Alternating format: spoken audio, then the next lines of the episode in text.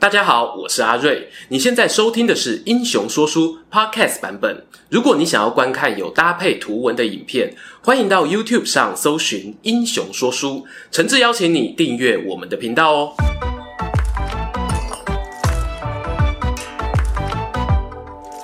Hello，英雄说书的观众朋友，你们好，我是说书人阿瑞，替大家带来精彩的英雄故事。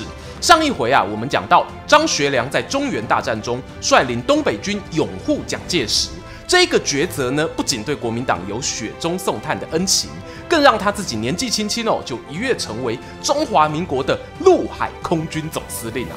台面上呢，只需要听令于蒋介石一人，然而乱世风云，诡谲多变啊。父子两代人靠着东北根据地发迹的张学良，竟然也因为东北这边的大事件而走到人生的转捩点。没错，今天的故事呢，就从一九三一年的九一八事变说起吧。事件的引爆点呐、啊，是驻扎在中国东北的关东军，宣称呢张学良的奉系势力破坏了日本掌控的南满铁路，进而啊开始进攻东北的各个重要据点。什么是南满铁路？那是在一九二五年之前，日本人大力投资新建的铁路路网，当时哦几乎垄断了东北精华地区以及周边的商业利润。而张学良老爸张作霖当年为了打破这个局面啊，还曾经计划修筑一条跟南南满铁路平行的新路线，某种程度上呢，也激怒了日本人，间接导致后来的爆破暗杀行动。那日本人为何要挑在这时候发起进攻呢？有此一说哦，认为一九三零年代受到美国经济崩盘的影响，发生全球性的经济大萧条，日本啊当然也包含在内。对于当时的大日本帝国来说，锁定富含农工资源但实力又相对弱小的东北地区作为军事扩张目标，是可以理解的战略选择。但让很多人不能理解的是呢，张学良啊接到日军进攻东北的电报时，却做出了一个会被后世炮翻的决定哦。他指示东北军说啊，我已经了解沈阳那边的状况啊，可惜现在我们没有足够实力反击，也没有交兵的理由，全军听我号令，放弃抵抗。狼 K 啊，你们一定可以猜到张学良的不抵抗宣言传出后，全国舆论啊是什么样的反应哦？那就是言上、言上再言上啊！我举个最有名的，广西大学的创办者马君武还特别写了一首诗调侃，诗名呢叫做《哀沈阳》，内容是啊：赵四风流朱武狂，翩翩蝴蝶正当行。温柔乡是英雄冢，哪管东施入沈阳。道急军书夜半来，开场弦管又相催。沈阳已现休回顾，更报佳人无几回。开头两句话带到的赵四、朱五、蝴蝶三位女性呢，是作者故意讽刺张学良在九一八发生的当下，不仅呢左拥右抱赵一荻、朱梅云两位美女，眼睛呢还盯着当时民国著名女明星蝴蝶，根本啊只顾享受，不顾国家大事。但是啊。根据后来呢许多市政指出，张学良在九一八那晚是陪同英国慈善家聚餐，听到日本突袭沈阳的当下呢，几乎啊是立刻离席。至于朱梅云朱五小姐、女明星蝴蝶，其实哦根本就不在现场。所以马君武的诗呢，带有很强的情绪性啊。可是偏偏有很多人宁愿选择相信这样的虚构创作，这反映了当时全国上下对于张学良的不谅解，需要一个发泄的出口。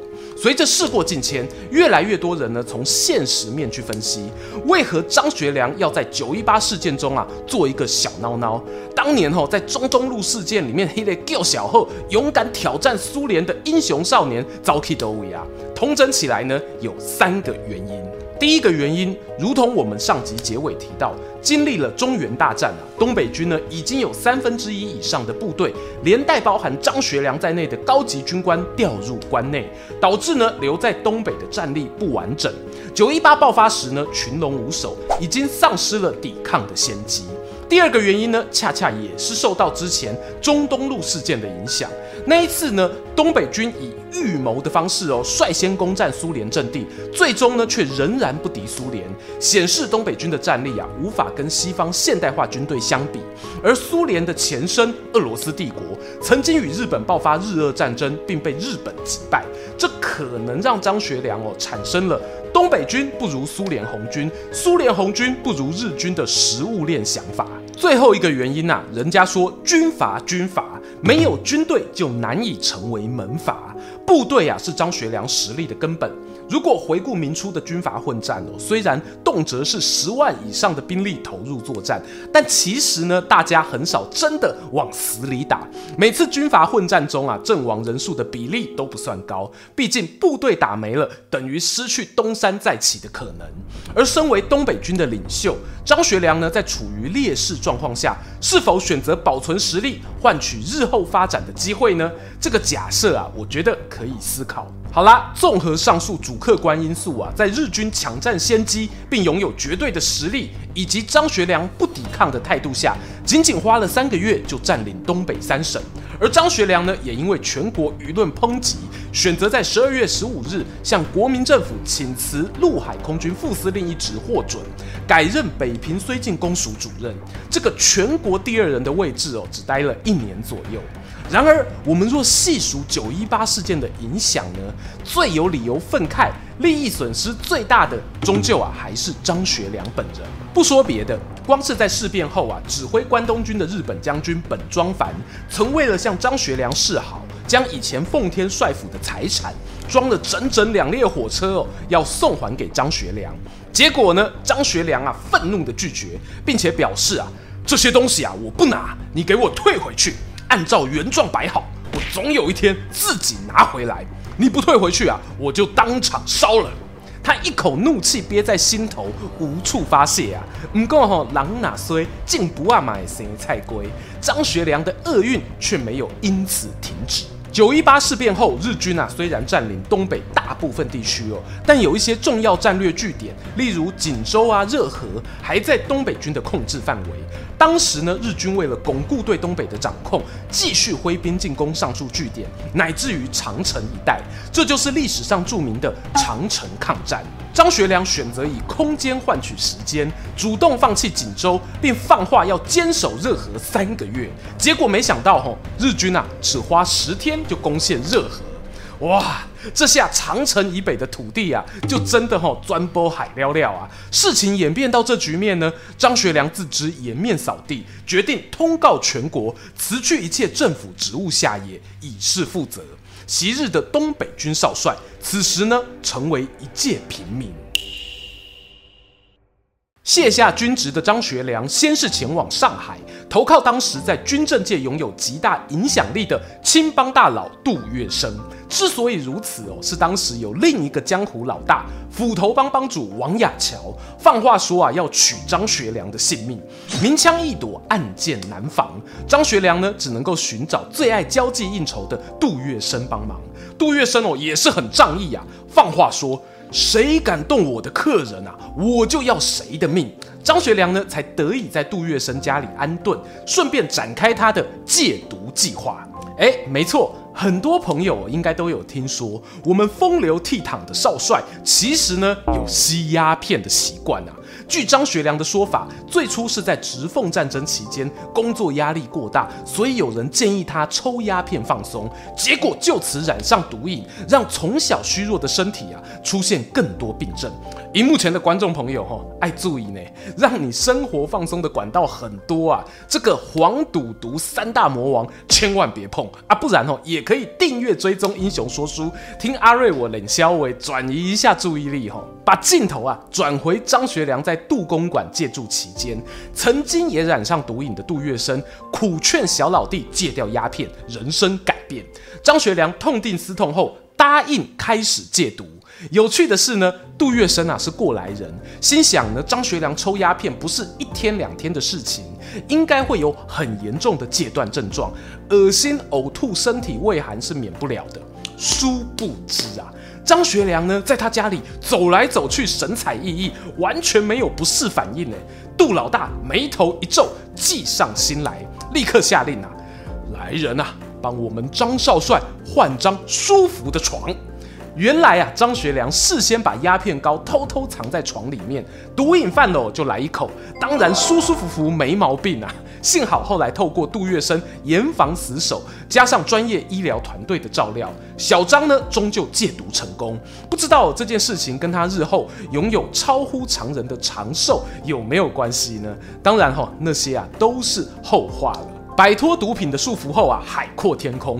张学良呢，还在一九三三年去意大利出国考察。根据他个人回忆录说法哦，这一趟考察行程还顺便跟意大利的独裁者墨索里尼的女儿有过一段风花雪月。这个故事是真是假呢？哎，我尊重老人家的记忆，至少啊，你可以看见这个平民生活哈，也真的是过得相当不平民啊。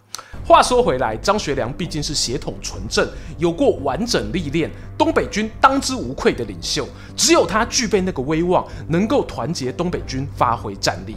因此，当他结束外访行程，于一九三四年返国后，很快又被任命为豫鄂皖三省剿匪副司令、西北剿匪副总司令。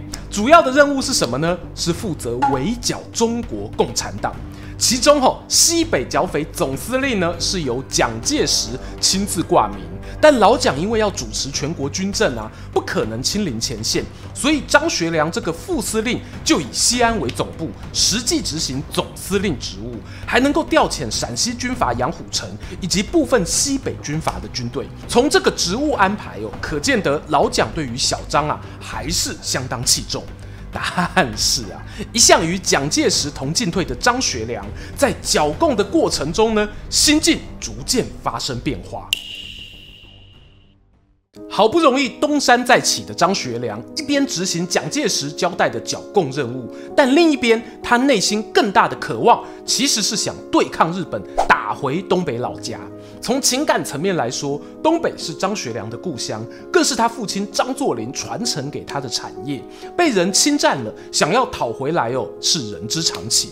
而就实际层面来说，一个军阀手上部队再多，如果没了根据地啊，等于丧失后勤补给，部队就会越打越少，逐渐土崩瓦解。所以张学良抗日的主张呢，无论于情于理，对他本人来说都是必然的优先选项。这份想要打回东北的决心呢，张学良啊，在很多地方都有强烈的表态。例如，当他进驻西安时，就顺便把丧失校地的东北大学搬家过来。在复校的勉励词上啊，张学良这么说：“沈阳设校，今始为坚；自九一八，惨遭摧残，流离烟市，转徙长安，蓄尔多士，复我河山。”可以看出啊，他在九一八后对收复东北的情绪呢，相当激动啊。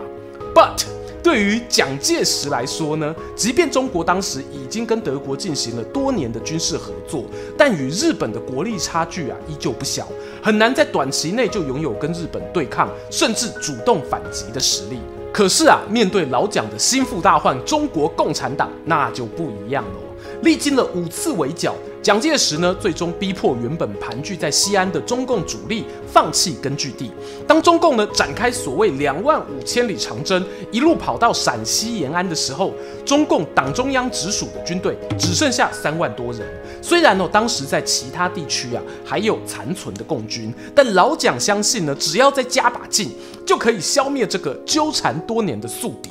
这是他坚持先安内后攘外的主因，也导致了他与张学良的理念分歧。除了理念上的根本差异外，张学良啊在西安前线剿共时，有两个事件哦，也使得张蒋二人的矛盾越来越激烈。第一件是张学良在剿共期间被歼灭掉两个师的部队，当张学良向后方要求补充兵员时，蒋介石却没有答应。这样的态度让东北军上下非常愤慨，有部下呢就对张学良表示啊，蒋介石啊只是想让我们与共产党一斧两砍啊，意思是呢斧头砍下去东西断掉，但斧子也崩了。简单讲哦，就是两败俱伤啊。这导致呢，张学良后续不愿意再让东北军有更多的折损。第二件事呢，则是发生在一九三五年八月一日。当时呢，中共眼看局势危急，发表了八一宣言，主要大意是呢，国内各党派啊，现在因为政治利害关系而打仗，但现在外务当前，我们应当哦停止内战，才能够集中国力完成抗日救国的神圣事业。我这是马后炮啦。回顾八一宣言呢，对中共来说，可能是想要制造舆论转移焦点，更胜过所谓抗日救国。但这个神圣的主张呢，却一剑命中张学良心底深层的渴望。按照张学良晚年的说法，他表示呢，自己未必赞同共产党，但他觉得共产党也是中国人，面对日本侵略呢，还是可以谈合作。就是在这样的心态转换下。堂堂西北剿匪副总司令张学良，竟然哦开始跟中共交流，非但呢停止军事攻击，还提供物资给对方。譬如中共后来的领导人邓小平一度身患重病，也有收到张学良提供的罐头牛奶补充营养。后来呢，张学良甚至一度想要加入共产党，准备成立西北国防政府，争取苏联的支持，联手抗日。不过这个念头啊，因为他老爸早年曾经杀了中共要人李大钊，而没能实行。以上种种事情呢，噗噗噗的传到蒋介石耳中。老蒋对于自家剿匪司令居然与敌人合作，气不打一处来呀、他当下决定亲临前线督战。然而要出发前往西安前呢，就有亲信哦劝他此行祸福难料，很有可能会遇到危险。蒋介石呢则表示，他相信张学良不会伤害自己。纯属猜测啦，这一份信赖呢，可能是基于东北易帜以来哦，小张多次与老蒋配合，两人之间呢，是真的产生了一些患难情感。就这样，公元一九三六年十月二十二日，蒋介石抵达西安，督促张学良啊以及陕西当地将领杨虎城继续剿共。张学良呢，当下就提出了他想要停止内战、一致抗日的主张，却被蒋介石训斥啊，在杀尽红军、捉尽共匪之前呢，绝不谈抗日的事。看到张学良消极的态度呢，蒋介石哦有意将东北军调离前线。时间来到十二月四日，为了进行剿共的新部署，蒋介石再次来到西安前线，而张学良呢，也在当月七号、八号两度与老蒋碰面，重申停止内战的想法。当然啦，通通遭到拒绝。人们普遍认为哦，很可能就是在十二月八号被拒绝后，张学良内心浮现一个大胆的想法。用说的蒋介石不听，我何不试试武力威胁，AKA 军事政变呢？刚好在第二次会面的隔天，西安啊有学生发动示威游行，口号同样也是要求政府停止内战。张学良呢就曾对抗议的学生说啊：“我张学良啊和你们想的一样，你们的要求就是我的要求，也许啊我比你们的要求更迫切，我保证一星期内。”以事实答复你们的要求。从日后发展来看，张学良所谓的以事实答复就很有玄机喽。于是，在十二月十日，张学良呢带领亲信将领白凤祥拜会蒋介石，到蒋介石的驻地听训，并且事先暗示白凤祥观察地形及安保措施。最重要的是哦，要让从未见过老蒋的白凤祥认清楚对方的长相。两天过后，十二月十二日清晨两点，东北军突袭蒋介石的住所。即便蒋介石第一时间在侍卫的掩护下翻墙逃跑，但最终啊还是遭到逮捕。而张学良则在当天向全国通告，他对蒋介石进行兵谏，并且提出了改组南京政府、停止一切内战等八项主张。这就是震惊中外的西安事变。那一年，张学良三十六岁。西安事变发生后，国民政府一方面挥兵讨伐，另一方面呢，则与张学良展开谈判。过程中呢，与张学良素有交情，而且最了解老蒋性格的蒋夫人宋美龄，还亲自飞到西安进行谈判。在各方势力协调下，蒋介石啊，终于同意停止剿共，转向抗日。张学良呢，也决定释放蒋介石，并且陪同他飞回南京。只不过啊，张学良一踏进南京，立即遭到拘捕以及军法审判，最终呢判处了十年有期徒刑，褫夺公权五年。随后，蒋介石对张学良的判刑特赦，但是哦，要交由军事委员会严加管束。简单来说啦，罪行可免，不过从此软禁，丧失人身自由。此后，就算碰上抗战爆发，乃至于战后国共内战，东北局势不稳，蒋介石都没有再启用张学良。这也是为何张学良在回忆录会说啊：“我的事情就只到三十六岁，以后就没有了。”这句感慨说明他后半生的写照。他知道自己再无机会回去东北。一九四六年年底。国共双方啊，内战打得火热，张学良呢却被遣送台湾，软禁在新竹县五峰乡的井上温泉。此处经常云雾缭绕，细雨绵绵，这让张学良哦生活得相当不习惯。比起外在环境的水土不服，我认为更重要的一点是呢，年方壮盛的他，过往一度是手握大权，甚至可以改变国家方向的人，突然间呢，失去主宰自己人生的能力。这样的落差是可以让一个人的个性产生剧烈转变哦。从张学良写下“山居幽处静，旧雨隐心寒”。辗转眠不得，枕上泪难干的诗句啊，不难看出他内外交迫，身心俱疲，乃至于哦暗暗滴下英雄泪的无奈。此外呢，当时的五峰乡交通不便，虽然国民政府有编列给张学良足够的伙食预算啊，但如果碰上意外，物资运输耽搁，甚至呢会遇到断粮窘境。譬如二二八事件期间，就曾因为对外道路中断而缺粮。幸好有当地原住民赞助番薯，张学良才度过民生危机。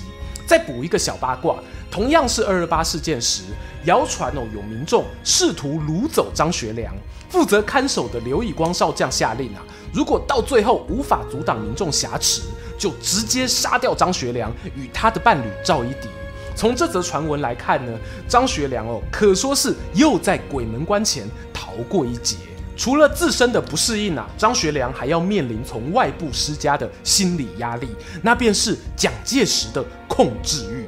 一九五七年，老蒋命令张学良撰写忏悔录，特别要求他哦要好好解释西安事件的来龙去脉。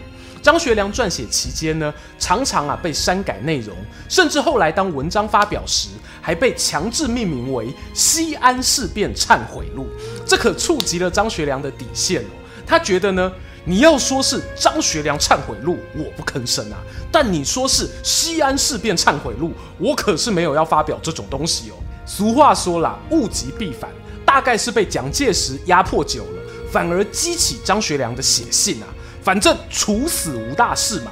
他后来呢，就不再积极写回忆录或检讨报告，甚至呢，又写了一首诗：不怕死，不要钱，丈夫绝不受人怜。